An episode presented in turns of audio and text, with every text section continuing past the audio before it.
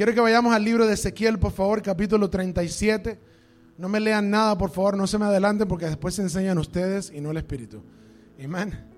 Quédense ahí que quiero hablar con ustedes un segundo. Primeramente quiero decirles que el año, el último año ha sido una locura. ¿Cuántos están de acuerdo? Levanten sus manos, por favor. ¿Quién se iba a imaginar todas las cosas, verdad? Qué tremendo. Mira, yo te digo algo. eh, creo que estamos viviendo en tiempos buenos y malos a la misma vez. La Biblia le llama tiempos peligrosos, pero dice que son tiempos de redención. Que mires hacia arriba cuando veas todas estas cosas suceder. Yo creo que este es un tiempo de prepararnos. Quiero que todos los domingos, todos los jueves, los días que tengas servicio, los días que te reúnas, los días que ores en tu casa sola, que debe de ser siete días a la semana. Amén. Todo el momento que tú entres a la presencia de Dios, que cualquier cosa de piedad sea relevante a tu vida, por favor tómalo en serio. Porque tú no sabes qué Dios puede hacer en ese momento. Si tú estás acá en el día de hoy, no es por coincidencia, no lo tomes como, como una religión. Amén. Eh, estar con Dios no es una religión, venir a la iglesia no es religión, es relacional. Amén. Dios quiere que te relaciones con Él, Él quiere que tú lo conozcas a Él, pero Él quiere conocerte a ti. Dile al que está al lado tuyo, déjate conocer. ¿Verdad? Tú sabes que cuando uno conoce a una persona por primera vez, la mayoría de la gente que tiene un poco de prudencia, saben que no pueden revelar todos sus secretos, ¿verdad? Tienen que cuidarse, tienen que, espérate, vamos a ir lento, amén. Lento, no me hagas esa pregunta, lentamente. Pero tú sabes que cuando lo comienzas a, hablar con la persona, comienzas a conocer la persona. Porque tú sabes que Dios quiere conocerte, tienes que decirle de ti. Amén. Y Él no quiere que esperes 15 años para hacerlo. Él quiere hacerlo hoy mismo. Dios no necesita que tú, lo, que tú hables con Él, eh, lo conozcas por cinco años para probar a ver cómo Él es. Ya Él te probó en la muerte y resurrección de su Hijo lo bueno que Él es. Amén. Así que a buscarle en el 2021. Amén. Prepárate porque Cristo viene pronto. Dar un aplauso a Dios por eso. Jesus is coming. Praise God. I'm birthing possibilities, te dice el Señor. I'm birthing possibilities. Quiero que vayamos a Ezequiel capítulo 37. Este último año ha sido un año de que muchas cosas se perdieron. Hay mucha gente que perdió cosas.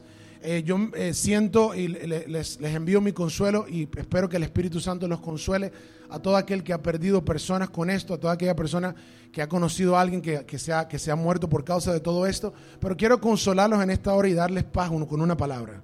Dios está en control de todo. Amén. Y nuestras vidas le pertenecen a Dios. Diga conmigo, mi vida le pertenece a Dios. Diga conmigo, ya yo no vivo, sino que vive Cristo. Amén. Y déjame decirte algo, si tú confías en el Señor, tú no puedes jamás pensar que Dios va a traerte a su casa a que te mueras.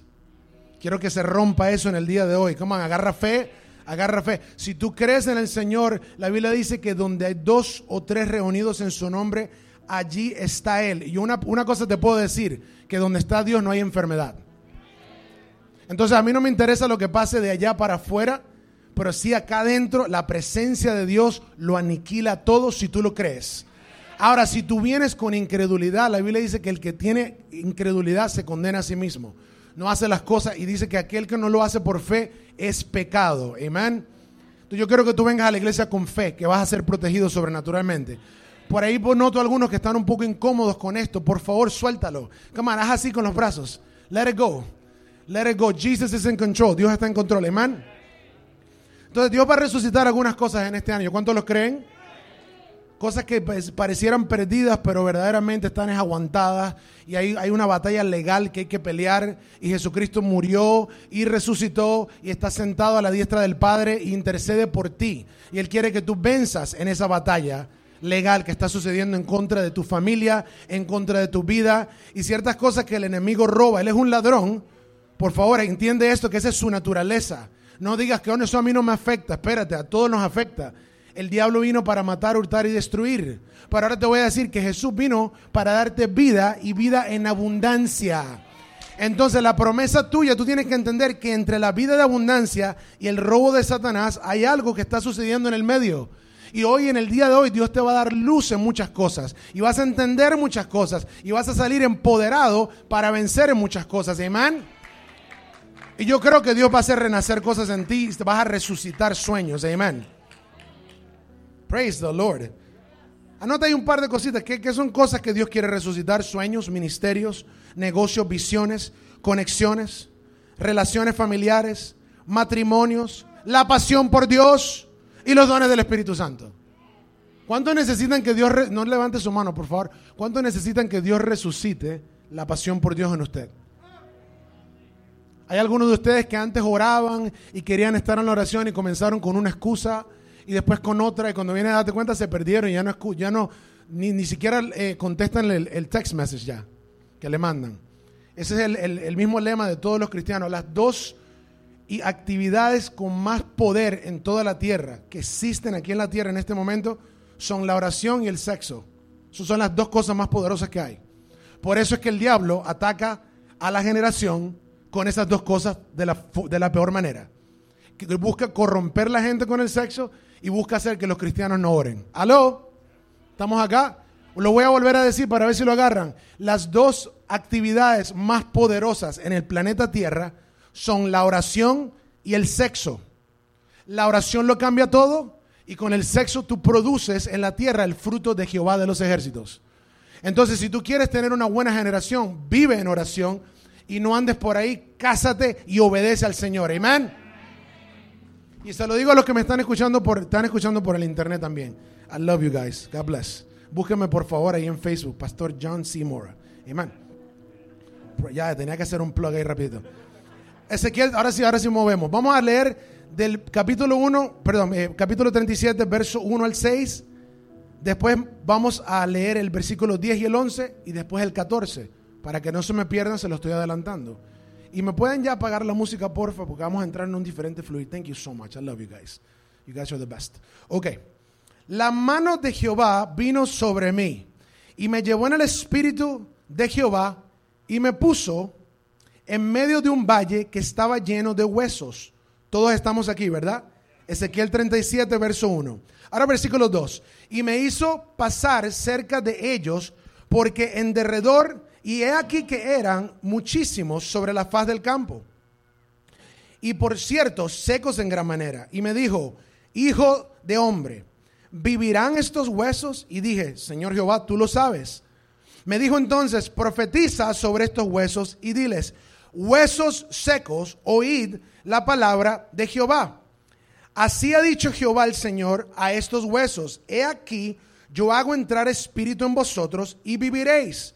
Y pondré tendones sobre vosotros y haré subir sobre vosotros carne y os cubriré de piel y pondré en vosotros espíritu y viviréis y sabréis que yo soy Jehová. Verso 10. Y profeticé como me había mandado y entró espíritu en ellos y vivieron y entonces sobre sus pies un ejército, estuvieron, perdón, sobre sus pies un ejército grande en extremo. Me dijo luego, hijo de hombre, todos estos huesos son la casa de Israel. He aquí, ellos dicen, nuestros huesos se secaron y pereció nuestra esperanza y somos del todo destruidos. Versículo 14, y pondré mi espíritu en vosotros y viviréis y os haré reposar sobre vuestra tierra y sabréis que yo Jehová hablé y lo hice, dice Jehová de los ejércitos. Amén. Escucha bien, el profeta Dios le manda hacer algo y él lo hizo, pero lo hizo con su boca. Diga conmigo, mi boca es un arma de guerra. Mi boca es un instrumento para resucitar. Come on now. No, él no lo hizo con una mesa de operación. Hoy en día tenemos mucha tecnología y el mundo se ha aferrado su esperanza a los cirujanos, a los médicos. La Biblia nos habla de que había una mujer que tenía un flujo de sangre por 12 años y había ido a los médicos y se había gastado todo lo que tenía, todo su sustento, y solamente le quedaba la esperanza que era Cristo. No esperes que lo único que te queda sea Cristo. Ponlo a Él primero antes que los médicos. Amén. Praise God. El profeta hizo lo que Dios le dijo y profetizó, usó su boca para resucitar lo que había sido destruido. Escucha lo que el pueblo dijo, se nos secó la esperanza. Hay muchas personas ahora en este tiempo en la tierra y quizás sea usted que está sentado aquí, el que está escuchando en línea, que tú dices, se me secó las cosas, se me secó el dinero, los negocios, las oportunidades, esto y esto. ¿Qué voy a hacer ahora? Dios te está dando hoy un arma. Dios te está diciendo, levántate y profetiza. Profetiza a los cuatro vientos. Declara en el nombre de Jesús que oportunidades vienen de norte, sur, este y oeste. Yo profetizo. Diga conmigo, yo profetizo. Primera de Corintios 14 dice que todos podemos profetizar. So, tú puedes profetizar, no decir así dice el Señor necesariamente por inspiración divina, pero tú puedes profetizar vida. La Biblia nos dice que el poder de la vida y de la muerte están en tu lengua. Tú puedes hablar cosas a la existencia. Si tú te pareces a Dios porque estás hecho a su imagen y su semejanza, si Dios lo habló a la existencia, la creación, tú tienes poder creativo en tu espíritu para tú hablar por tu boca y que se comiencen a formar oportunidades. Puede ser que tú no tengas poder, quizás la autoridad todavía para crear materia porque ya Dios la creó. Pero sí puedes multiplicar materia que ya Dios creó, como hizo Jesús con el pan y los peces. ¿Alguien está acá? Tú puedes hacer que con tu boca se, se envíe ciertas oportunidades. Yo soy una persona y te voy a dar a ti una, una clave hoy. Yo profetizo a la dirección de mi casa todos los días. Siempre digo, yo profetizo ahora que ángeles están viniendo a traerme a mi dirección. Ta, ta, ta, ta, ta. No te la voy a decir, por favor. No te me presentes ahí porque no, no, no sé. No sé si no, mentira. Entonces tú agarras y vas a decir, yo profetizo a mi dirección. Y vamos a hacer un ejercicio dentro de un ratico, amén. Todo el mundo, come on, ¿qué pasó? ¿Están dormidos? Dan, dan un aplauso a Jesús. Yeah. Thank you, Jesus. Usted va a profetizar, usted puede profetizar todos los días, usted puede declarar que los ángeles están llevando lo que usted necesita y lo que usted desea para hacer la obra del reino de Dios a su casa. Ahora, no pida para hacerse rico y para manejar un Lamborghini. Si a ti te llega un dinero y tú te compras un Lamborghini, tú eres una persona muy insensata. Necesitas de mucha sabiduría, porque el dinero no es para placeres. Amén. El dinero hay que aprender a multiplicarlo. Diga conmigo, multiplicarlo. El dinero hay que invertirlo en el reino. El dinero hay que guardar cierta porción. El dinero hay que multiplicarlo a través de las inversiones. Tenemos que aprender las avenidas de multiplicar las finanzas, de hacer riquezas en la tierra. Amén. Una de las avenidas es como uh, paper investments. Amén. Como la bolsa de valor, cosas así, aunque yo no recomiendo eso a nadie porque se tarda mucho tiempo. Otra de las avenidas es real estate. Amén. Uh, aquí alguien dijo amén. Real estate is another avenue. Y en another avenue is entrepreneurship.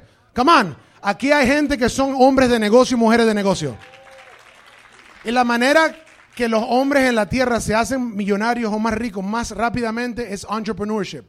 Montan 10 negocios, 9 fallan, pero el que gana, gana bien ganado. Amén. Entonces aprende tú ese modelo, eso no es del mundo, eso es del cielo, Dios nos lo da a nosotros, la tierra es del Señor y la plenitud en ella y Dios te la da a ti. Prospera en el 2021. Si tienes ideas, por favor no montes otro restaurante chino, porque quizás no hay necesidad de un restaurante chino. Ahora, si montas un restaurante chino que tenga un daycare al lado y que los niños puedan eh, comer comida china con gente y tú estás adentro comiendo y te cuidan tus niños, ya eso es una idea original. Come on, diga conmigo, ideas originales. Esa te la regalo si la quieres, amen. Pero no vuelvas a montar otro restaurante más porque say like do something special, something new, amen. Diga conmigo, ideas creativas. Yo no quiero que seas ambicioso por las cosas de dinero. No, no, no, hay un propósito. La Biblia dice que Dios quiere que trabajes y te, encargues de tus propios negocios y trabajes con tus manos para que no te haga falta nada y seas de bendición a otro. Y Dios es poderoso para hacer que abunde toda gracia, para que siempre teniendo todo lo suficiente, seas abundante en toda buena obra. En otras palabras, Dios quiere que lo tengas todo y lo disfrutes. Pero el propósito es compartir, hermanos, por favor. No seamos agarrados. Amén. Praise Jesus. Aleluya. Entonces, entre, entre la batalla, escucha esto, entre, entre el tiempo de tú recibir esas cosas que están, son promesas reales en la palabra de Dios. Si tú buscas la palabra de Dios, tú tienes un problema, hay una promesa para ti para resolverlo. Lo que pasa es que lo que se necesita es gente persistente en el cuerpo de Cristo. Jesús se hizo una pregunta, yo no sé cuál sea la respuesta, honestamente. Pero si tú lees el libro de Lucas capítulo 18, versículo 1, hay una mujer viuda que comienza, ¿quién se conoce la historia? Ella comienza a clamar por justicia porque su adversario la ha agredido. ¿Cuánto le ha agredido Satanás a usted? Debería de tener todas las manos levantadas, porque si usted nunca el diablo le ha hecho nada, por favor pase acá y dé su testimonio. Enséñanos cómo. Let's go. ¿Quién va a pasar? ¿Quién? Vi, vi como cinco manos que se levantaron solamente. Pastor, what a church. You got angels in the house. Pastor, usted tiene ángeles, usted no tiene gente, usted lo que tiene ángeles. el diablo de vez en cuando, pero eso fue hace mucho tiempo. Hermano, el diablo todo el día, la Biblia dice que él anda buscando a quien devorar, como un león. Oh, ¿A quién agarro esta vez? Ah, y viene el dolor de cabeza. Si tuviste un dolor de cabeza, fue el diablo. Si tuviste ansiedad, fue el diablo. Si tuviste una pesadilla, fue el diablo. Si no te llegó el cheque a tiempo que te debía, fue el diablo. Amén. ¿Lo estás entendiendo? Las circunstancias en el mundo que operan negativamente en contra de los santos es el enemigo oponiéndose para traer desánimo y para que tú hables en contra de Dios y su palabra. Eso es lo que Él quiere lograr en tu vida. Para desgastarte. El diablo busca desgastar a los santos. Porque Él sabe que nuestra oración, nuestra boca, nuestra palabra lo mueve todos. Toda circunstancia puede cambiar y ser revertida. Dios usa todas las cosas para bien a los que le aman, a los que están caminando conforme a su propósito.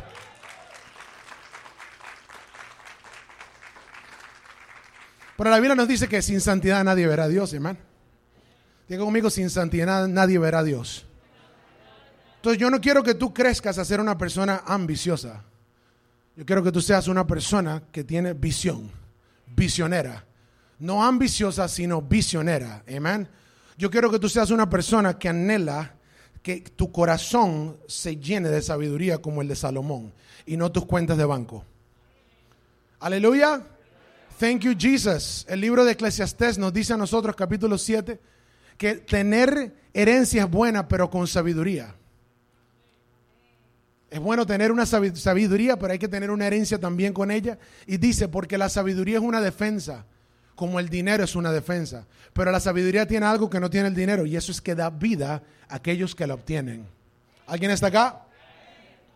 La Biblia también nos dice que el dinero lo resuelve todo. Aleluya.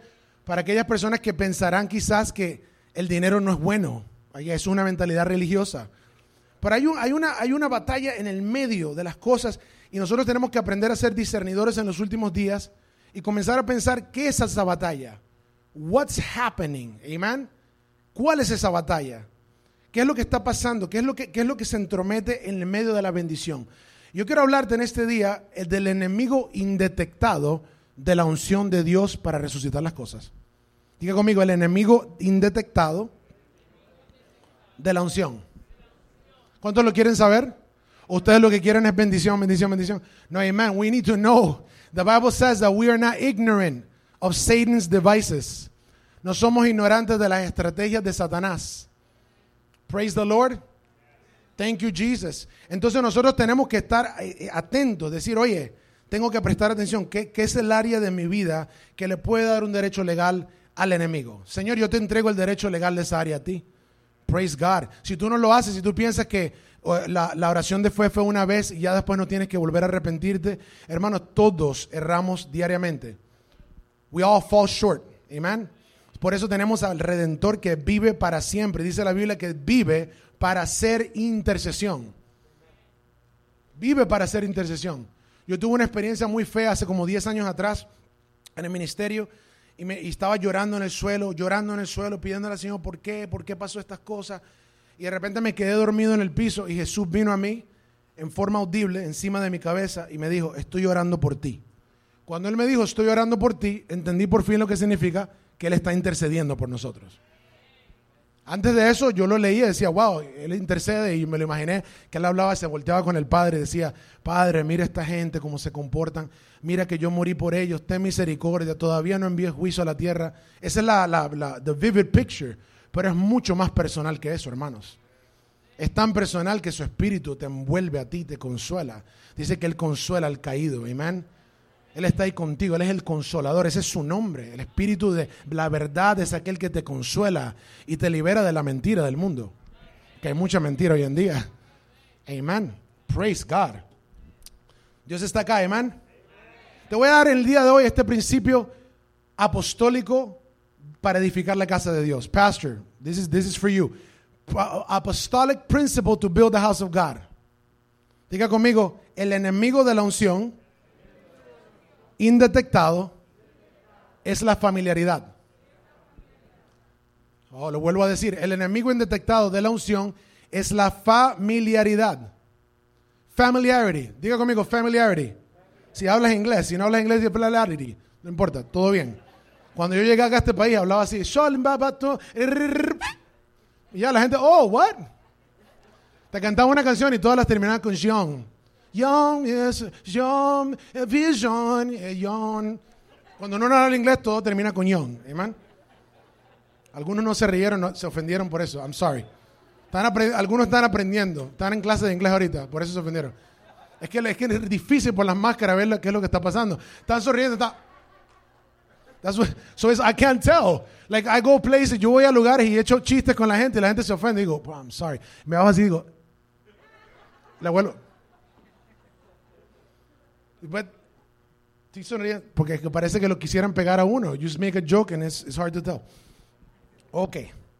¿Qué es lo que es la familiaridad? Nota ahí, por favor. La familiaridad es la cercanía o conocimiento de algo o alguien o alguien que te ha llevado a despreciar su valor. Yo le hermano, yo no le estoy hablando a usted con cosas pastorales. Dios te ama, Dios te bendice. Praise God. Yo te estoy hablando a ti con cosas apostólicas en el día de hoy para construir y edificar la casa.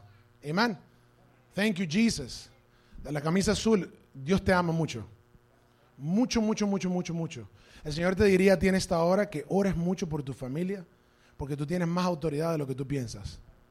A veces te sientes así como que, como que está hay una lentitud en las cosas, pero Dios te dice, yo las voy a acelerar si tú clamas a mí, clama a mí, yo te responderé. La palabra me dice, y me recuerda el Señor ahora, que Dios no avergüenza a aquellos que le buscan. La Biblia dice, escuche bien, la Biblia nos dice que Dios no le hará, no le quitará nada cosa buena a aquellos que le buscan. Búscale, que Dios va a hacer cosas grandes en tu vida. Praise God. Thank you, Jesus. Thank you, Jesus. Mm. Thank you, thank you, thank you. Brother, your life, tu vida va a ser premiada en tu fidelidad en tu rectitud. Dos cosas, fidelidad y rectitud. Dios busca de ti y eso va a ser como una espada de doble filo, que vas a tener victoria en toda área de tu vida.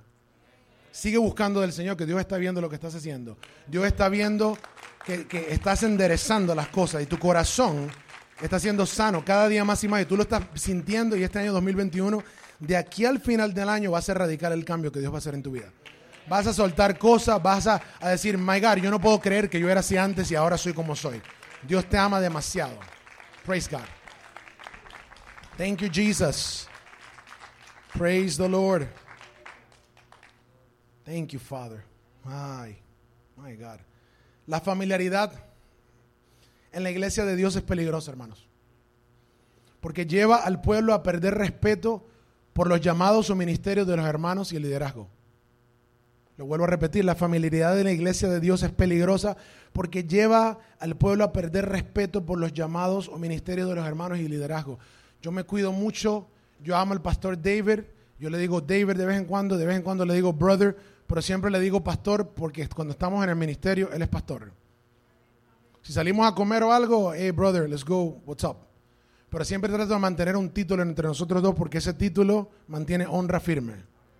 El día que yo simplemente le llamo a una persona por su primer nombre, significa que ya perdí de verlo como hermano o hermana. Y entonces en ese momento comienzo a verlo quizás un poco menos de lo que son. Eso es una práctica que yo hago. Yo no le estoy diciendo que eso sea ley, ni doctrina, ni siquiera. Simplemente es algo que yo hago. Nosotros, yo aprendí leyendo y estudiando muchas veces las cartas de Pablo y vi un hombre que fue muy deshonrado en su trabajo dentro de sus propias iglesias que él fundó. Por causa de una cosa. Diga conmigo, la familiaridad. ¿Alguien está acá?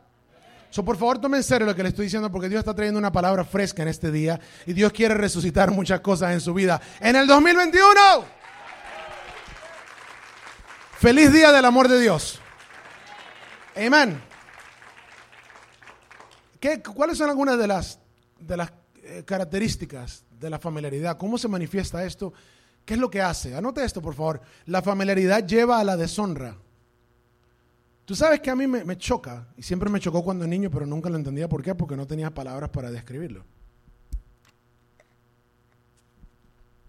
Yo tenía unos amiguitos, ¿no? En la escuela, en high school. Yo crecí como músico, envuelto mucho en música. Eh, todo el tiempo. Yo era soy trompetista todavía, pero soy más maestro que, artista, por decirlo así. Y, crecí viajando por toda la nación. He conocido todos los Estados Unidos, de lo que es el Midwest para acá. No he conocido la costa oeste, nunca viajé para allá, pero con mi escuela viajamos todos los años, tres, cuatro, cinco veces al año íbamos para todo tipo de lugares. Y lo, me la pasé siempre viajando. Y cuando yo iba a la casa de mis amiguitos, muchas veces nos quedaba, we would sleep over porque nos tocaba salir muy temprano en la mañana y los padres de ellos nos podían llevar rápido de camino al trabajo y nosotros íbamos, let's go. Y yo me daba cuenta que los amigos míos trataban, muy mal a los padres. Le llamaban, eh, le decían tú y lo llamaban por su nombre. Diga conmigo familiaridad. Porque son familia, right? Eso es lo que asumimos. Amén. Yo te voy a decir algo. Cada vez que a Jesús le decían Jesús, Él los reprendía por algo. Cuando le decían Lord, los bendecía. Tú nunca vas a ver un récord de los fariseos decirle con toda honestidad a Jesús, Lord, Señor. Siempre le decían, Jesús, ese que está ahí. En un momento se atrevieron a decirle el engañador. Mateo 28, 64. Ese engañador que nos dijo que iba a resucitar el tercer día. Ya no sea que sus discípulos roben el cuerpo. ¿Estamos acá? Mateo 27, perdón. Verso 64. Ahí estoy teniendo problemas otra vez con esta escritura. ¿Qué? Por ahí se rió mi mamá, ya entiende lo que yo le quiero decir. Ok. La familiaridad lleva a la deshonra. Anótelo, por favor. La familiaridad produce ingratitud. Ahí alguien dijo, Dios mío, porque eh, se dio cuenta inmediatamente lo que eso es, el peligro. Diga conmigo, es bien peligroso. Hermano, es, e, es muy fácil familiarizarse. Yo no te estoy diciendo a ti que es un, es un mal que es fácil verlo. Mira, eso es muy difícil detectarlo. Porque cuando tú estás con una persona, tú no te das cuenta que eso está pasando. It creeps in. It's like, y cuando vienes a darte cuenta, what? What's happening here? Yo pensé que la relación de nosotros era de esta manera, pero ahora veo que se está volviendo falta de respeto. ¿Estamos acá? La familiaridad produce ingratitud. La familiaridad apaga la fe. Y usted dirá, ¿y cómo hace eso? Porque le quita el factor wow a lo que Dios hace en la iglesia o a través de alguien. Te lo voy a volver a repetir. Alguien dijo wow, thank you. Es ahí, es my point exactly. Le quita el factor wow. Cuando tú te familiarizas, tú vienes a la iglesia y dices, whatever. Que eso no es nada. El mismo servicio, otra vez Tropical Ballroom. Um, uh, thank you, David, for taking us. This David. No este, sino este. tú sabes, él, tú sabes, lo. I ya estaba aprendiendo los pasos. I, told my wife, record me, okay, she's like, no, that's creepy, don't do that. So I was like, okay, fine. Mentira, no dije eso. Pero tú sabes, porque quería aprenderlos. So, entonces tú vienes a la iglesia y ya no estás expectando nada porque estás familiar. Estás familiarizado. En tu casa, si tú te familiarizas con tus padres, si tú, si tú eres joven, y te familiarizas con tus padres y paras de decirle papá, mamá, papi, mami, tú comienzas a perder el respeto por ellos. Cuando tú comienzas a llamar al pastor David Araujo y lo comienzas a llamar, hey David, what's up? Uh oh. En el momento que tú te familiarices con tu mentor o con tu pastor, no vas a poder recibir impartición de ellos. Es called the law of honor, la ley de honra. Tú solo puedes recibir de aquel a quien tú honras. No puedes recibir de lo que tú no honras. Imposible. Es the law of honor. The law of faith, la ley de la fe dice que tú recibes de Dios por medio de la fe. La ley de honra dice que tú recibes de Dios por medio de los hombres. ¿Alguien está acá? yo te estoy enseñando a ti principios apostólicos porque volví a escuchar un número y me puse a pensar, Señor, soy yo, es el, diablo, es el mundo, eh, ¿qué es lo que está pasando? O coronavirus, ¿qué es lo que está pasando? Me puse a pensar, ¿qué, ¿qué número es ese? Y me di cuenta, me puse a pensar, I was here, yo estaba acá, como hace eh, como dos años y piquito, me imagino. Creo que en noviembre de 2018, si no me equivoco. Y yo di una palabra acá que Dios quería que ese año, el año 2019, me imagino, que Dios quería multiplicar la iglesia a 500 personas. Y anoche yo estaba orando a mí se me había olvidado eso. Eso yo no me hubiera acordado eso de nunca si no se me hubiese sido dado ayer por el Señor cuando estaba orando anoche. Estaba haciendo mi última sesión y de repente, escucha el Señor decir, recuerda lo de los 500. Recuérdale lo de los 500. I'm like, what? Y tuve que indagar en mi mente, 500, ¿cómo así? Ya, espérate. 500, 500 qué? 500 dólares, ¿alguien me debe algo? Le debo yo a alguien algo, pero watch out. Entonces me acordé y dije, oh my God. Y entonces me puse a pensar, y si no me equivoco, maybe pastor can correct me, fue aquí en este mismo lugar. Sin coronavirus, sin máscara, sin lo que era, ¿verdad? Sin Joe Biden, no mentira. Ok, ¿me, ¿me entiendes? Por favor, ayúdenme. Please. Casi que me caigo en esa. I'm sorry, Lord. Voy a quedar, pues el Señor me dijo, no hable de política, so I'm like, let me just shut it. Go somewhere else. Praise God. La familiaridad produce ingratitud, te vuelves ingrato, apaga la fe porque le quita el factor wow. La familiaridad es el enemigo de la unción que muchos no han detectado. Pastores, yo like, yo no entiendo por qué no me respetan. Yo no entiendo qué pasó. Because se metió la familiaridad. Primero comenzó como una costumbre cultural y después se convirtió en un espíritu de deshonra. Estamos acá. Y entonces de repente tú le dices las cosas a la gente y te refutan. uh, mira, el pastor, yo te voy a decir algo. Los pastores, los hombres de Dios, la gente que está liderizando sobre una persona, tienen derecho legal, o sea, autoridad otorgada desde el cielo para decirte a ti lo que tú tienes que hacer. Yo no lo escucho, yo no sé si hay gente aquí madura que escucha esto. Los pastores, los hombres de Dios, la gente que lideriza tu vida, la gente que está llamada a mentorearte, la persona a la cual tú le dijiste, tú, eres un hombre de Dios, yo te amo tanto, yo quiero servirte. Esas personas tienen autoridad dada por Dios para decirte, haz, no haz, y se acabó. Y tú tienes que decir, ok, let me do it. You have to trust that they're speaking by God, que están hablando por Dios.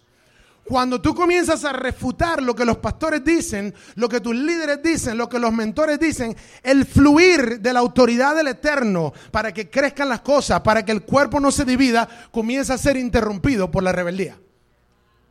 Hay un fluir. Escúchame bien, si yo agarro, es que no tengo el vaso, no tengo, si tuviera el ejemplo, pero tú agarras una jarra, ¿verdad? Y tú sirves de esa jarra en varios vasos. ¿De dónde viene el agua? De la jarra. El vaso puede tener agua, pero esa, esa agua no vino de ahí. Pero mejor todavía, aquel que le hizo así y, le puso de la jarra los vasos, esa agua tampoco vino de la jarra. Vino del, del faucet, de la llave. Ok, ok, esa agua de la llave no vino tampoco de la llave. Vino de otro lugar. Diga conmigo, de la fuente original es donde salen las cosas. Cuando Dios dice algo, Él es la fuente original. Él es las fuentes de agua viva. Eso es lo que dice Jeremías 17. Las fuentes de agua viva, Jehová. Entonces la autoridad fluye como agua. Y Dios dice, a ti te envío. Prum, ahí cae autoridad, primera persona, esa es la jarra. Después dice, ahora te voy a dar vasos de honra para que sirvan. Pum, pum, pum. Pero si uno de esos vasos está sucio, se interrumpe la autoridad el fluir de autoridad. De repente la iglesia se tranca y de repente cosas no están pasando. Se ora, pero hay una, tranca porque el demonio dice, ah, el acusador de los hermanos ahora tiene algo del que agarrarse. ¿Alguien está acá? Por favor, no se vayan todavía. Seguimos. Thank you, thank you. That was nice. Ahí dijo el factor wow. Woo! Praise the Lord.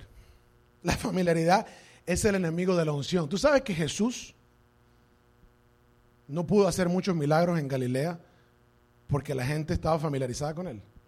¿Tú sabes cuáles fueron las palabras de, él? Lo vieron a él ministrando en la sinagoga hablando y de repente se iba a mover el milagro y se trancó la fe.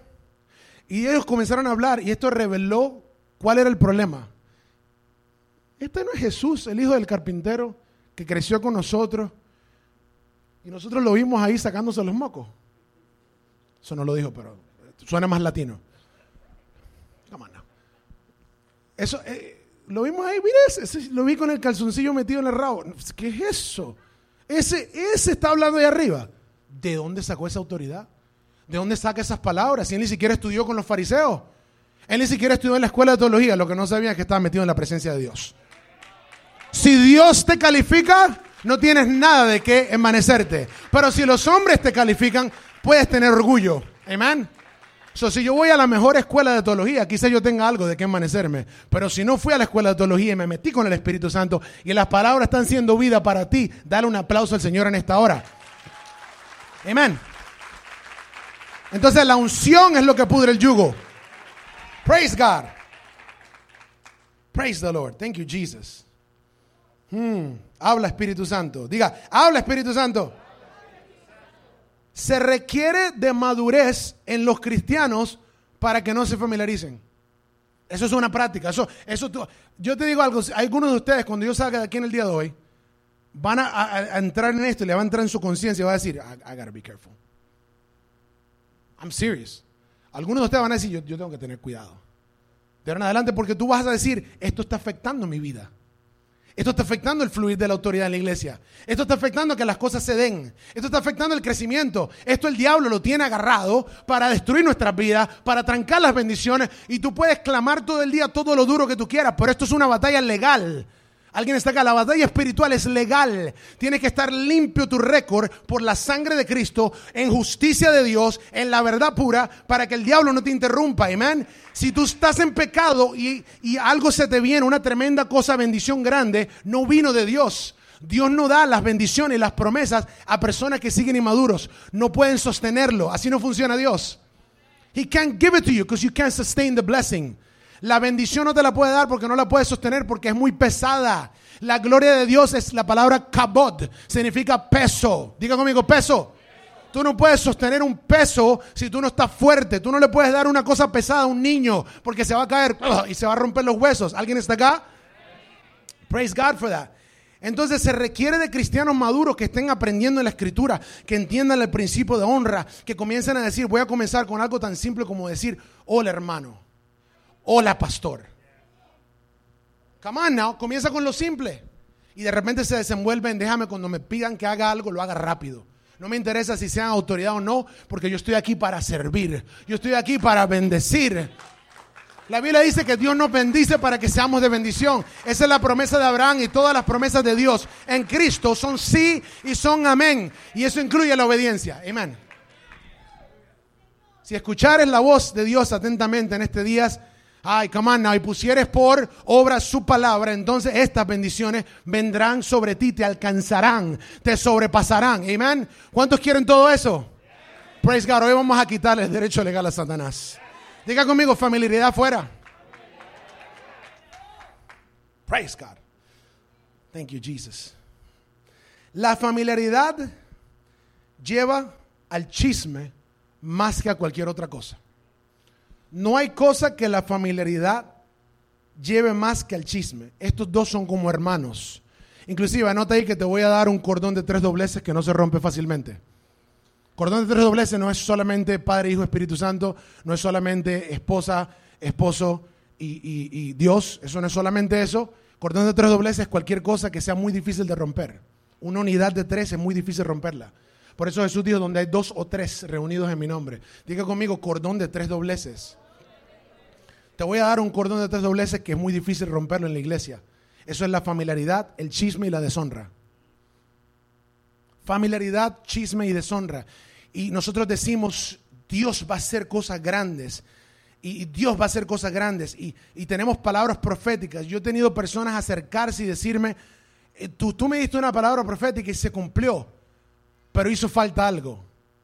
O estoy esperando que la palabra se cumpla. Yo siempre le pregunto a las personas, ¿tú estás guerreando por esa palabra? El principio es que en el Antiguo Testamento el profeta hablaba y la palabra se tenía que cumplir porque era escrita y Dios lo estaba dando en determinación al establecimiento del pueblo de Israel. Pero en el Nuevo Testamento profetizamos uno por fe, pero dos cuando profetizamos dice eh, eh, de Timoteo 1.18 que guerriemos por la palabra. Tú dices, ¿por qué tengo que guerrear por algo que Dios dijo que se va a cumplir? Porque dice la Biblia que desde los días de Juan hay una guerra contra que el reino se establezca sobre ti. Ya no es simplemente Dios lo dijo, ahora Dios dice, yo voy a cooperar contigo, pero el que lo vas a echar fuera eres tú. El que va a echar fuera a los demonios eres tú. El que le va a dar la bienvenida a la presencia eres tú. Yo no voy a hacer las cosas soberanamente. Tú lo vas a hacer y yo te voy a apoyar. Dios está levantando soldados. Él es el capitán de los ejércitos celestiales, Jesús pero Él está levantando soldados. Y los soldados, dice la palabra, que para poder agradar a que los enlistó en el ejército, tienen que soltar los enredos con este mundo. Ay, eso incluye los temores a las cosas que las noticias te dicen todos los días que le temas. ¿Alguien está acá? Praise the Lord. No hay cosa que la familiaridad lleve más que el chisme. Denme seis horas más y termino rápidamente. Ok, tú no, mira, escúchame bien, tú no puedes chismear de quien tú respetas o honras verdaderamente. Yo quiero que tú analices esto, por favor, piénsalo en tu espíritu. Te voy a dar un segundo mientras tomo agua.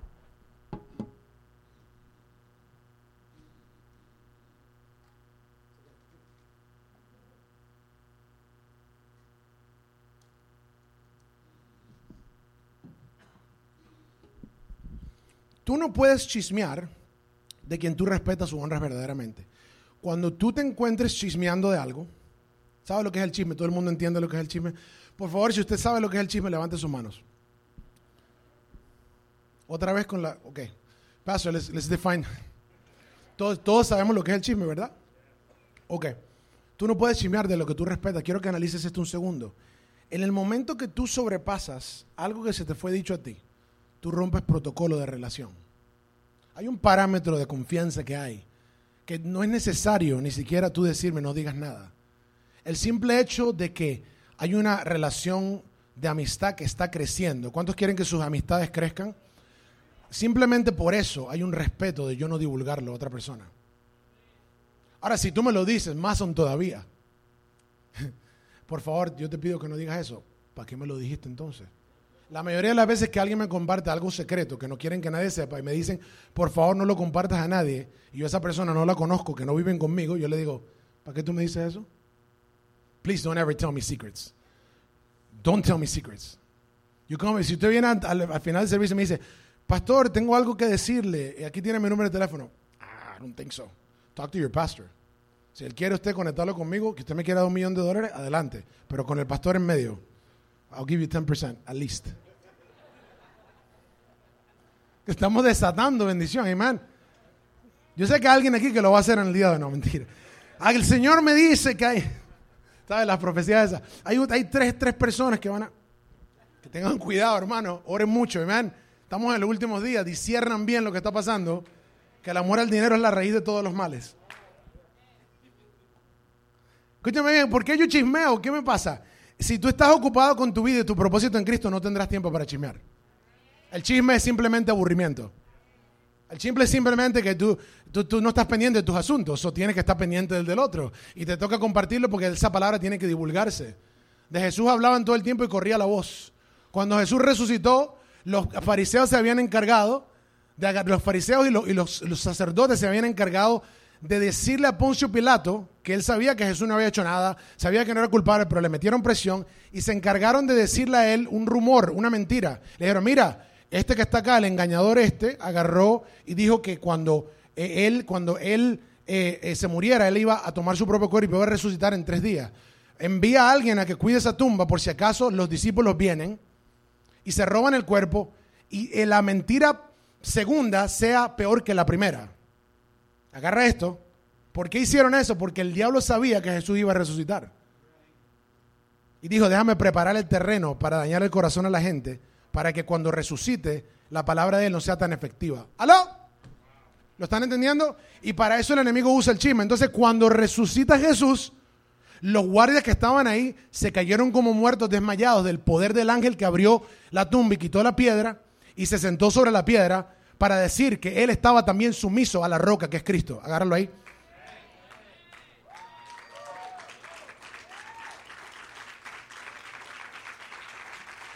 O sea que ese ángel no venía a usurpar autoridad. Él dijo, déjame sentarme aquí calladito y esperar aquí hasta que se me dé otra instrucción. Ahí vienen las mujeres, déjame hablar con ellas. Estamos acá.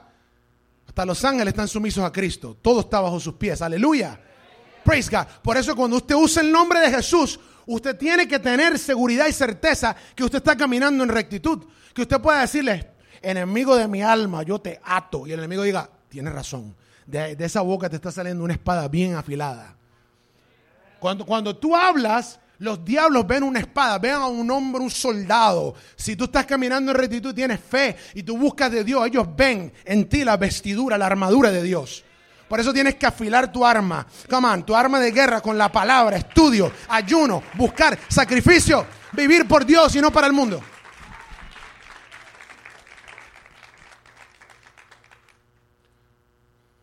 Entonces el rumor corrió.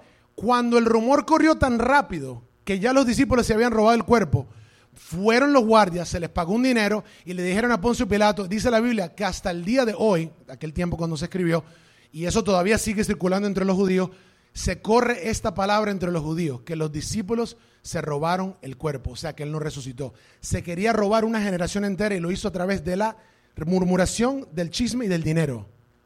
¿Alguien está acá? Yo te quiero decir en esta hora que el chisme es muy peligroso porque el diablo hace lo mismo a través del chisme y lo hace con los llamados. El diablo sabe a dónde tú vas porque ya ha escuchado la palabra profética. Y él usa personas para divulgar cosas personales de ti y arruinar relaciones que te van a afectar y te van a dar una plataforma de bendición en el futuro. Y el diablo comienza a enviar gente estratégicamente para que hablen cosas de ti. Y puede ser que no sea tan malo, pero cuando tú lo compartes a un oído y de ese oído lo comparte a otro oído y esa otra boca lo comparte a otro oído, cuando viene a escuchar a la quinta persona, la historia se volvió de no tan mala a terrible.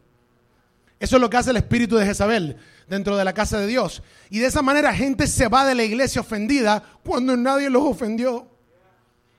Gente se va de la iglesia y van y entran a otra iglesia y hablan mal del pastor David y dicen, yo estuve por esa iglesia y ellos hacen tal y tal cosa y ellos oran de esta manera y la otra iglesia escucha como los propios simples. La Biblia dice que el simple se lo cree todo. Se cree toda mentira que le digan. Y escuchan y dicen, oh, al pastor David yo lo he escuchado por ahí en la radio. Bueno, a él yo no lo pienso invitar para acá. Porque ya nos dijeron cómo él es como persona. ¿Verdaderamente él cree eso? ¿Tú crees verdaderamente las palabras de una persona que se te acerca a ti en secreto y te diga algo de otra persona? Hermanos, por favor, despierten. Díganle a la persona al lado suyo, despierta. Míralo, mira, mira cómo nos fuimos. De la familiaridad entramos a algo que es tan normal dentro del cuerpo de Cristo en Latinoamérica. Nosotros los latinoamericanos tenemos los peores problemas con el chisme. Un norteamericano no comparte nada con nadie. Se va a comprar una nueva casa. Oh, I just bought a new home.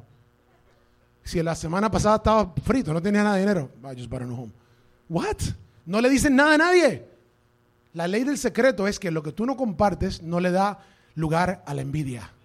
Y la envidia se convierte en brujería, porque donde hay envidia y egoísmo, hay todo tipo de cosa mala y eso incluye hechicería. Y la hechicería el diablo la usa para retener tu bendición. Entonces muchas personas se preguntan, yo voy a compartir mis planes. Mira, tengo una idea para un negocio y no sé qué cosa. Y se lo estás compartiendo a uno que tiene envidia y uno que chismea y ese agarra y chismea y la voz corre al otro. Cuando vienes a darte cuenta, el negocio se te tranca. Y la persona que le fuiste a hablar de esa oportunidad, mira, tengo una idea para un negocio. Oh, no, en este momento no estamos interesados. Lo que tú no sabes es que ya conocen el rumor. ¿Estamos acá? El diablo viene haciendo esto por miles de años y seguimos en lo mismo. Cuando comemos pan juntos nos sentamos y ya, ya nos, nos sentimos así. We feel comfortable. Ya, rapidito.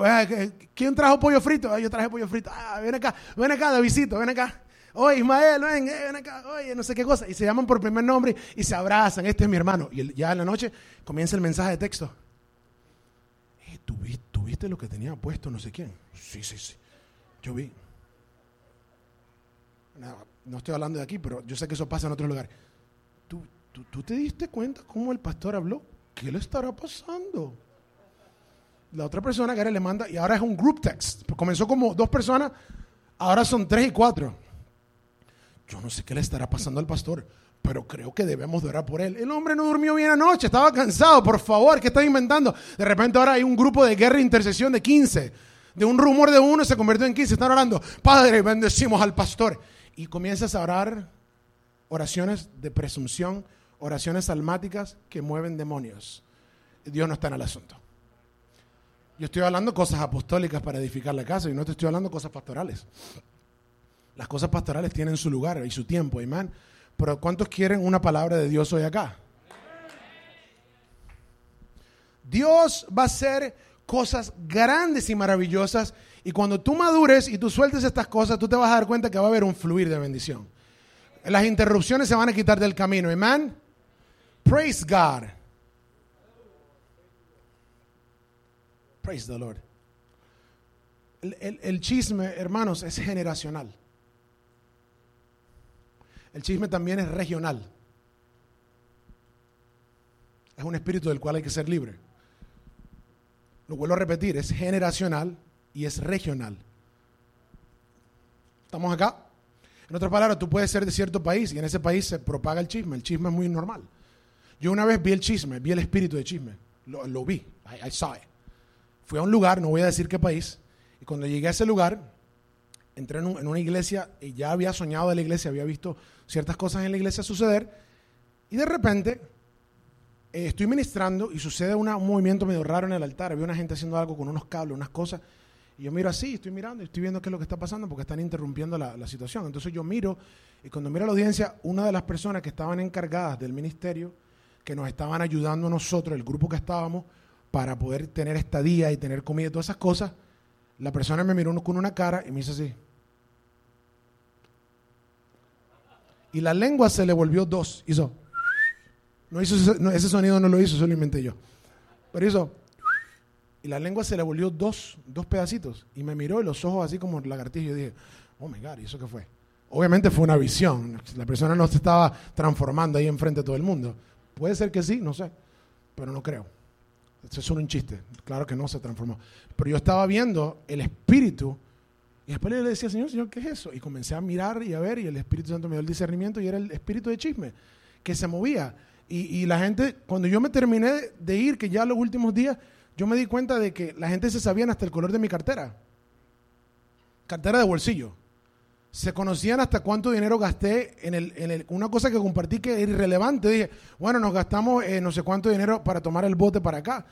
Porque nos preguntaron cuánto costó. Ya la gente del otro lado, oh, les cobraron demasiado. ¿Cómo tú sabes eso? Yo, yo apenas te acabo de conocer hace cinco minutos.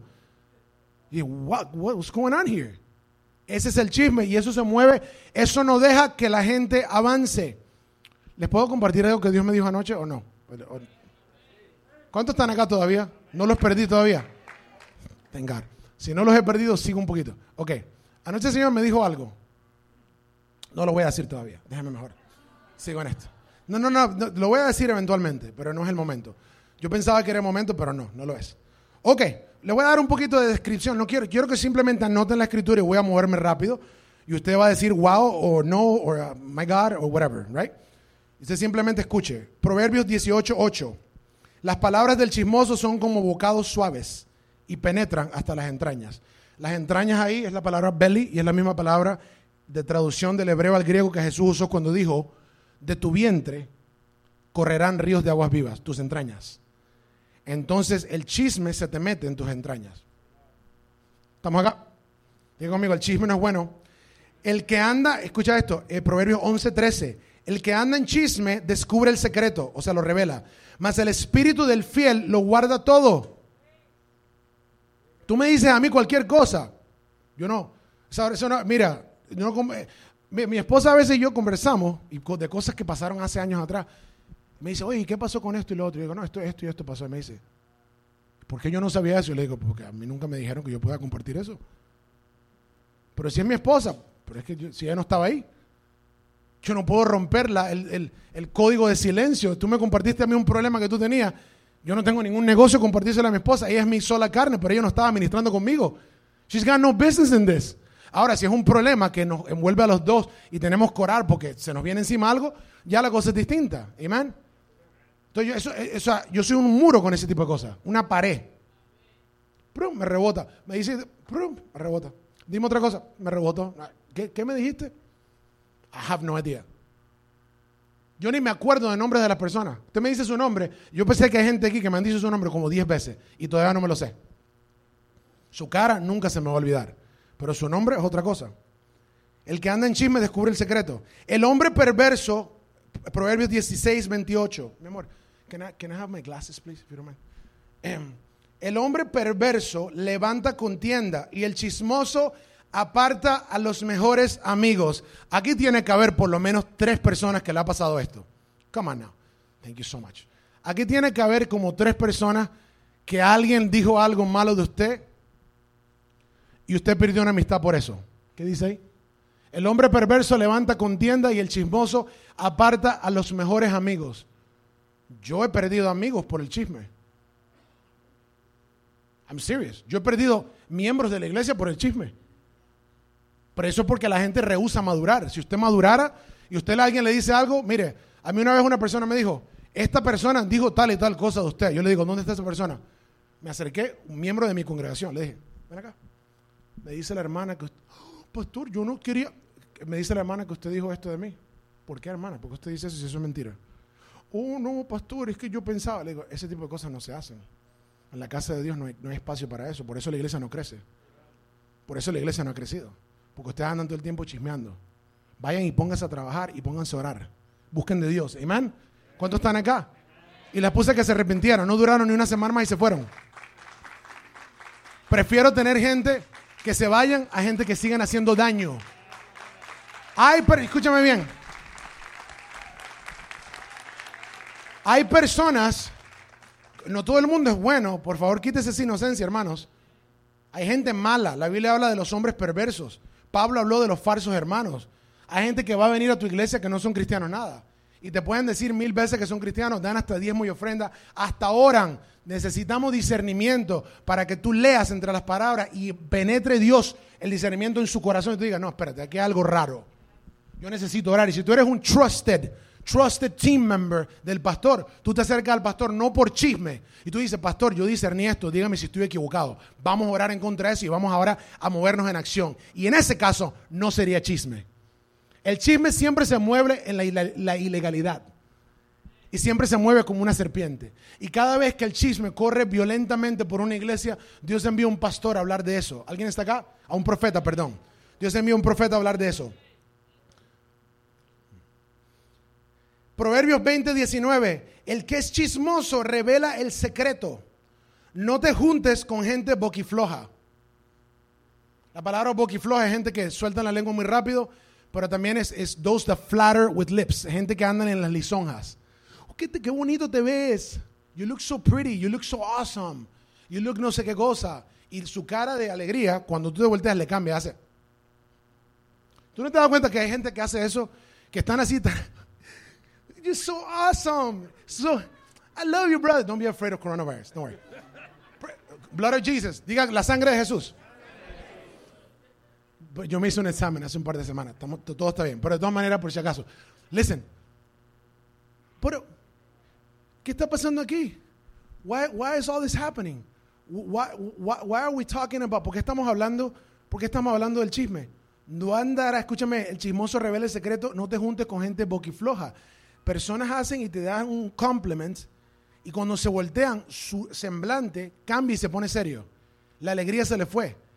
Lo que es gozo no se aparta. Alegría puede ser fingida, el gozo no puede ser fingido. ¿Lo estamos acá? Entonces que permanezca el gozo del Espíritu Santo. Dice la Biblia que en la casa de Dios hay plenitud de gozo. ¿Quién tendrá un corazón para subir al monte de Dios? Aquel que tenga manos limpias. ¿Quién desea vivir una buena vida y largos días? Aquel que aparte su boca de hablar el mal. Estamos acá. ¿Todavía me aman? Levítico 19, 16. Mientras ustedes lo ponen ahí en la... Oye, I like this. This is, this is cool. We need something like this at home when we're talking to the kids. Cuando hablemos con la niña, mira, this is what we have to do. Y tenemos a alguien. Y lo ponen en una lista. Número uno. Que eh, niñas quieren que organicen el cuarto. Organize the room. ¿Verdad? Y ya lo leen y dicen, ok, perfecto. God, Daddy saying it. Ok, lo estoy leyendo. Perfect. We're going to get it. We're going to get a projector right in the living room where there's no space to put a projector. Recientemente me compré un sofá que mide 116 pulgadas de largo. Sea, el sofá más largo del mundo. Una broma inmensa. Los sofás normales, grandes, son de 84 pulgadas. Este es de 116 pulgadas. Ya no hay espacio ni para respirar. Tú entras a la sala, lo que huele es puro cuero. Amen. Le estoy diciendo que es cuero porque me lo merecía. Come on. I like good things too. Amen. Praise the Lord.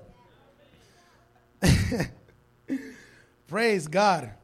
Levítico 19, 16, creo que alguien se adelantó y lo leyó, ¿no? No andarás chismeando entre tu pueblo, no atentarás contra la vida de tu prójimo. Dios equivale el chisme con atentar con la vida de alguien. Atentar contra su perfil, contra su reputación. La Biblia dice que es mejor tener un buen nombre que tener mucho dinero, que tener plata y oro, ¿Qué quiere decir eso? Que el diablo es un experto en arruinar tu reputación. Y solamente él puede hacer esto si alguien le da lugar para recibirlo. La Jezabel nunca va a tener lugar si alguien la confronta. Jamás. Si no hay una Cab, no puede existir un Jezabel. Un Jezabel o una Jezabel es un matrimonio de dos. Siempre opera con una Cab, alguien que se deja. Yeah, whatever you say. Sure. Oh, we're to destroy. Vamos a destruir y dividir la iglesia. Ok. Yo me voy porque es que a mí el que me trajo fue don, don no sé qué. Yo me tengo que ir de la iglesia. Pero espérate. ¿Tú estás siendo bendecido aquí? Sí, estoy siendo bendecido. Oh, pero ¿y tú, tú has crecido acá? Sí, yo he crecido. ¿Y por qué te vas entonces? Porque yo siento que yo necesito ser leal a mi amigo porque él me trajo a la iglesia y por eso me voy. What? Plántate en un lugar para que seas un árbol frondoso y de fruto a su tiempo. Come on now. Plántate en la casa de Dios. Dejemos la familiaridad y el chisme, amen. Praise the Lord. El chisme destruye, escúchame esto, con esto vamos a terminar, vamos a comenzar ya a entrar a la recta final. El chisme destruye las iglesias porque busca dividir. La mayor fuerza que tiene el cuerpo de Cristo está en la unidad. Y la iglesia unida cambia la tierra y cambia las circunstancias. Cuando usted se pregunte por qué están pasando ciertas cosas en el mundo y no se han acabado, es porque la iglesia está más preocupada por criticarse los unos a los otros y tirarse el uno al otro. Por esa razón, no hay unidad. La unidad está la fuerza. Amén. Praise the Lord. El chisme busca socavar la autoridad y matar la honra hacia el liderazgo. Cuando los chismes corren desenfrenadamente, como les dije, Dios enviará un profeta para advertir a su pueblo que hay una serpiente en medio de la congregación. El chisme fortalecerá aún más la familiaridad y eso dará más lugar aún al chisme y eso va a aplacar la unción. La unción cuando se quiera manifestar por la ley de la honra, Dios quiere venir, el Espíritu Santo viene y Él comienza a visitar. Y el, Espíritu Santo no le interesa cómo tú estés vestido, ni le interesa cómo tú luzcas por fuera, ni le interesa muchas cosas, pero Él comienza a ver es el corazón. Y Él comienza a ver otra cosa, que es la lengua. Y el chisme es un trabalengua para aquellos que quieren hablar en lengua. Eso fue lo que el Espíritu Santo me dijo anoche. Jamás había escuchado nada así. So I just gave you an answer. Muchas de las personas que no pueden hablar en lenguas,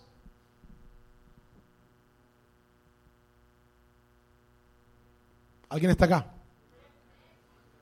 El chisme es un trabalengua para que quiera hablar en lenguas.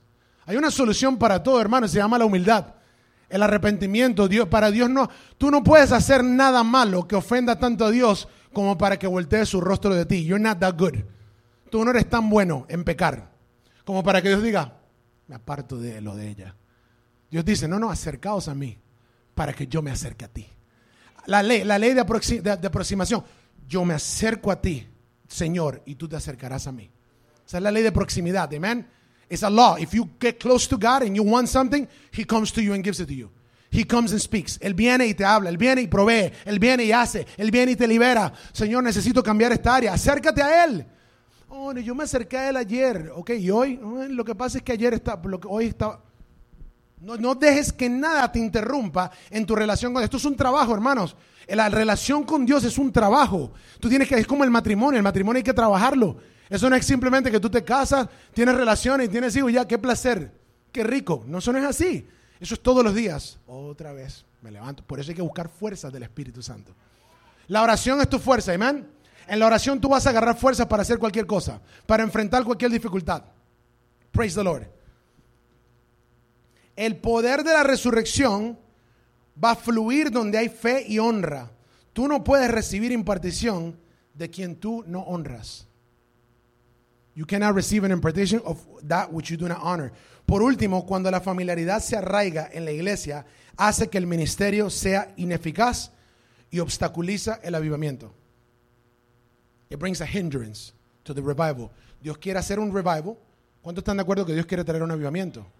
A todo lugar donde clamen el nombre de Jesús. La Biblia dice que Dios quiere salvar a la gente, quiere encenderlos en fuego. Jesús dijo, yo quiero ya que venga el, bautismo de fuego sobre la tierra. Me gustaría poder hacerlo ahora, pero yo tengo que primero ser bautizado por otro bautismo. Quiero, yo quiero verdaderamente traer fuego a la tierra, dijo Jesús, pero primero tengo que yo ser bautizado por otro bautismo. Y muchas veces nosotros los ministros de Dios, pastor, grab this, muchas veces nosotros tenemos que ser bautizados con un bautismo de sufrimiento, de denigración, de deshonra y de ciertas cosas para verdaderamente ser influentes en el futuro. Yo no quiero crecer rápido, yo quiero crecer bien. No me apuren, please. Pastor, you should be famous. Tú no sabes cuántas, cuántas veces yo escucho eso. I'm not interested. Yo estoy interesado en lo que Dios haga y peleo por eso a la manera legal. Me voy a parar en púlpitos en toda esta nación y en las naciones de la tierra, pero lo voy a hacer legalmente. No apresurado, no usurpando, no metiendo. Oye, yo conocí por ahí uno de Cuba hace años atrás que me dijo, se me acercó y me presionó a que lo invitara a la iglesia. Tenía fama por toda la ciudad de Miami, predicando en todas partes. Y digo, oye, eh, conoce la cosa. Y me decía, ¿qué tienes que tengo que traer una palabra de reino. Me decía, yo decía, wow, este, este, hombre tremendo predicador. Una palabra de reino que te voy a traer. No estoy burlándome de los cubanos. Yo, yo crecí con gente cubana y por eso hago el acento también. Tú tienes que entender, bro, de que esto está, mira, esta palabra que te voy a traer va a cambiar y va a transformar y va, eh, lo que va a dislocar el infierno de tu mente. Yo decía, wow, bro, tengo que invitar. Yo impresionado porque es un chamaquito de 29 años. Yo, wow. Tremendo. Cuando le invito a este hombre, en la mitad de la adoración estaba en el teléfono.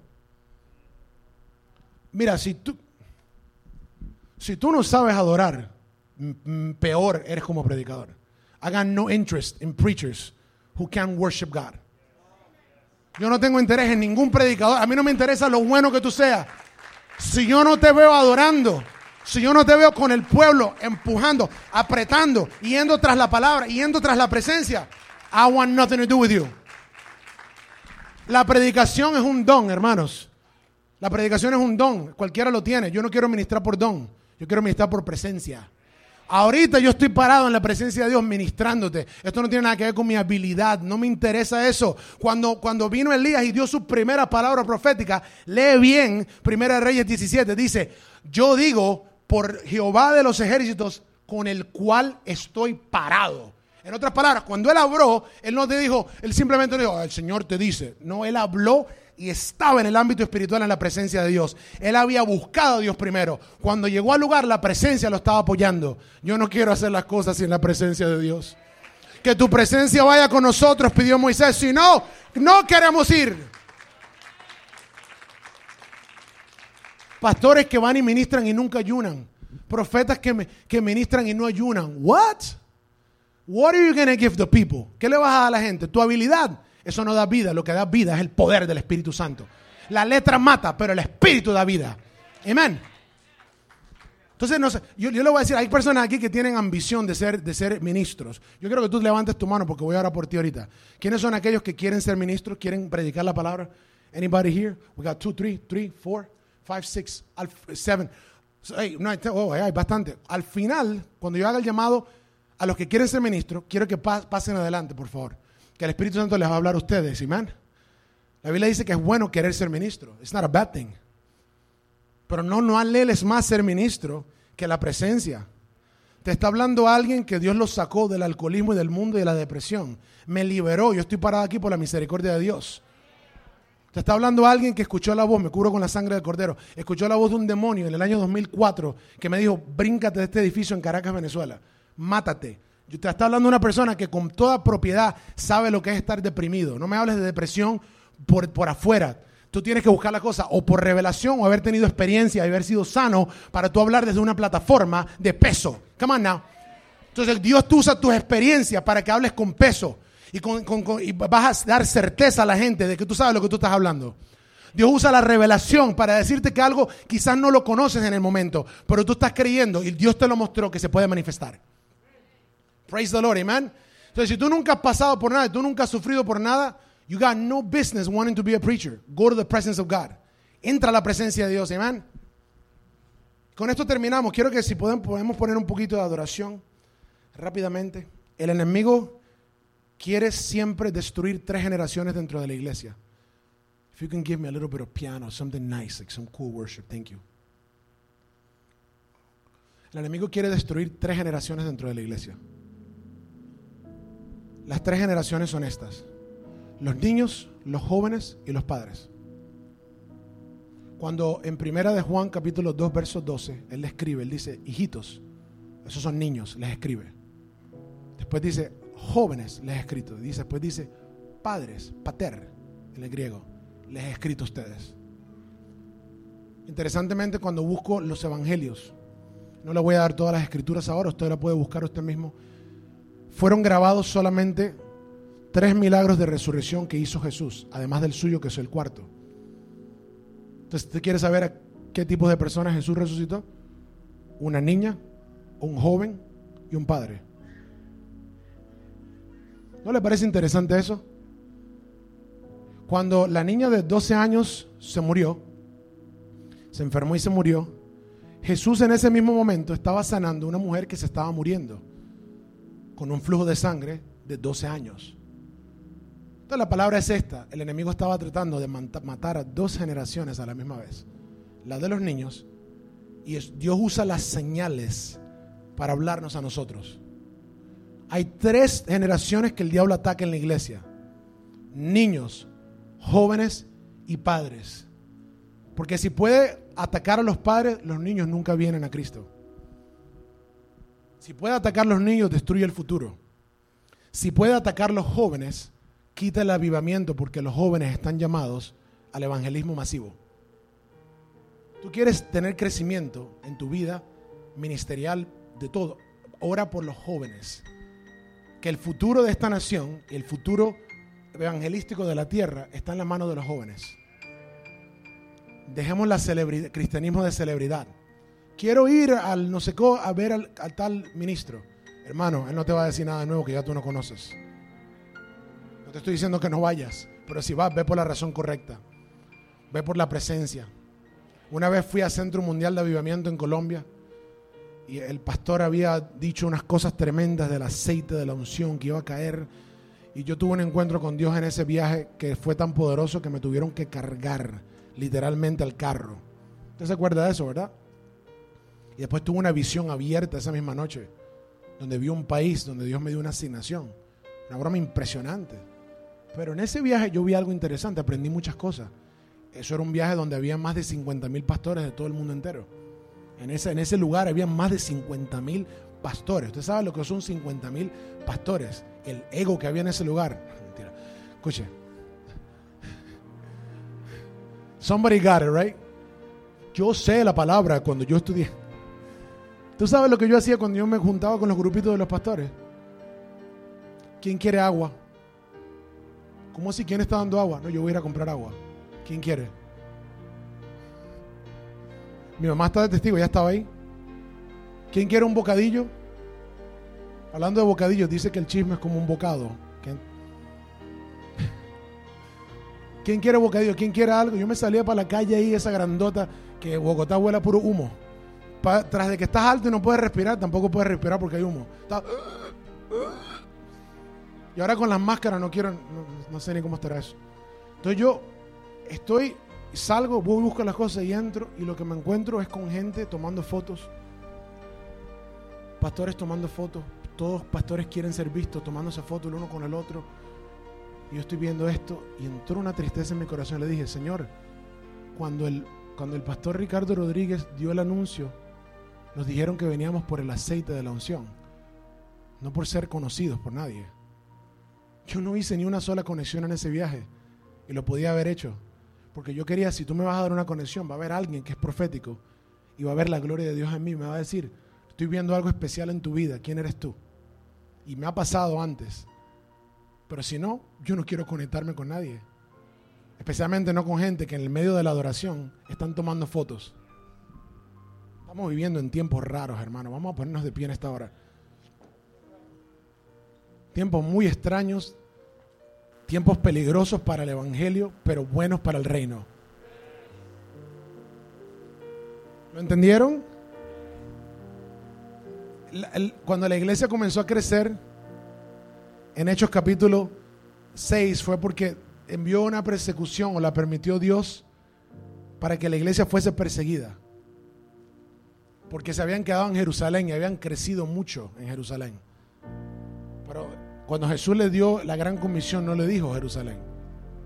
Le dijo primero en Jerusalén y en Judea y en Samaria y hasta los confines de la tierra. Y cuando tú buscas en el mapa y tú ves el mapa, eh, literalmente Jesús estaba haciendo un círculo de la tierra, que se parece así, uno, dos, tres. Judea estaba cerca de Jerusalén, Samaria un poco más lejos y después el resto de la tierra. Estaba diciendo, ah, así. Y así mismo crece la levadura. Dice la Biblia que el reino de Dios será comparado a una mujer que es la iglesia, que pone levadura y crece. Amén. Si hubiese una iglesia que pusiese la semilla del evangelio y de la justicia de Dios y no del chisme y de los rumores acerca de otros ministros, pudiéramos vencer el mal que está caído sobre nuestra nación. Si tuviéramos una iglesia que sabe que tiene un arma en su boca y no la usa para destruir, hermano, en su boca hay una espada, ¿qué estás cortando? ¿Al diablo o a tus hermanos?